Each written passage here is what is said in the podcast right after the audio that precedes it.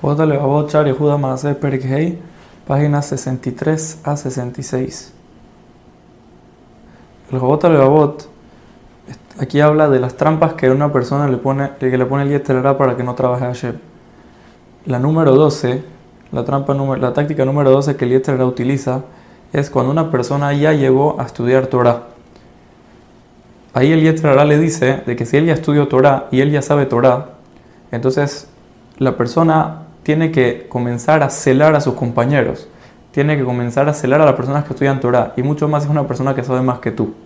Cuando ves una persona que sabe más que tú, tendrás que bajarlo, tendrás que encontrarle su defecto y demostrárselo a las personas para que tú quedes siendo la persona que más sabe y la persona más íntegra y más tzadik que hay en, que hay en este lugar. Otra cosa que te dirá el Yeterará es que si tú ya sabes Torah, no necesitas estudiar más. ¿Por qué? Porque tú sabes lo suficiente y tú eres el que más sabe. Y, cuando alguien te haga una pregunta, vas a tratar de bajar su pregunta y vas a tratar de tirarla abajo solamente para decir que no te equivocaste.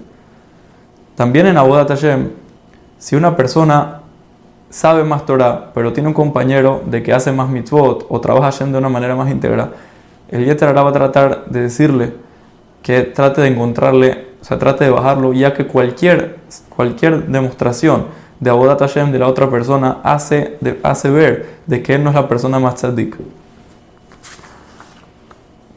Por eso cuando una persona entiende que el Yetzirah lo ataca de esa manera, una persona tiene que comenzar a pensar de que todo lo que él trabaja Hashem, dice el, dice el Jobot Levavot, no es por él, sino es por Hashem. Y si hay personas que trabajan Hashem y Hashem lo quiere a esa persona, ¿cómo yo lo voy a odiar? Al revés, yo lo tengo que amar ya que él trabaja Hashem igual que yo. Vemos la diferencia entre el Yetzirah y el Yetzirah. El, lo que una persona, el Yetzirah trata de decirle a la persona de tener gaba, aunque sea que hiciste buenas acciones, Tienes derecho a tener Gabá, tienes derecho a creerte lo máximo, ya que tú eres el mejor. Por otro lado, Tov o la Torah incita a la persona a no estar pensando en ti, sino estar pensando en Hashem. Todo lo que nosotros vinimos a este mundo para, es para trabajar a Hashem y, demostrar, o sea, hacer, relucir el nombre de Dios en el mundo, hacer Kiddush Hashem. Entre más personas hagan Kiddush Hashem en el mundo, es mejor, el cabo de Hashem va a comenzar a subir. Y nosotros vinimos a trabajar en equipo no trabajar de una manera de nosotros solos. El Perek Vav de Shari Maase nos comienza diciendo de que una persona tiene que cuidar sus pensamientos, ya que de los pensamientos se derivan todas las acciones, ya, sean, ya tanto sean acciones buenas o acciones malas. Por eso, si una persona tiene un pensamiento puro, entonces sus acciones van a ser buenas, y si tiene un pensamiento malo, sus acciones van a ser malas. Por eso dice el Jobot Leabot que es tan importante cuidar la pureza de nuestros pensamientos y hacer todas las cosas Leshem Shamaim, ya que una persona que hace las cosas no Leshem Shamaim, sus acciones casi no valen nada y sus mitzvot casi no tienen valor.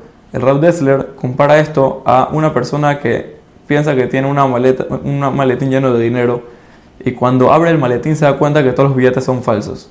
Así, así se comparan las personas, de que piensan que tienen muchas mitzvot, pero cuando llegan al Olam va se abren su maleta y comienzan a poner las mitzvot en la mesa y se dan cuenta que todas sus mitzvot son falsas, porque son todas no Leshem Shamaim.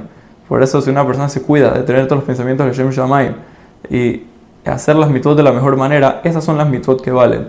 Y dice el Jobot voz no solo eso, es mejor tener pocas mitzvot Leshem Shamaim que muchas mitzvot no Leshem Shamaim, ya que poco con calidad es mejor de mucho sin calidad.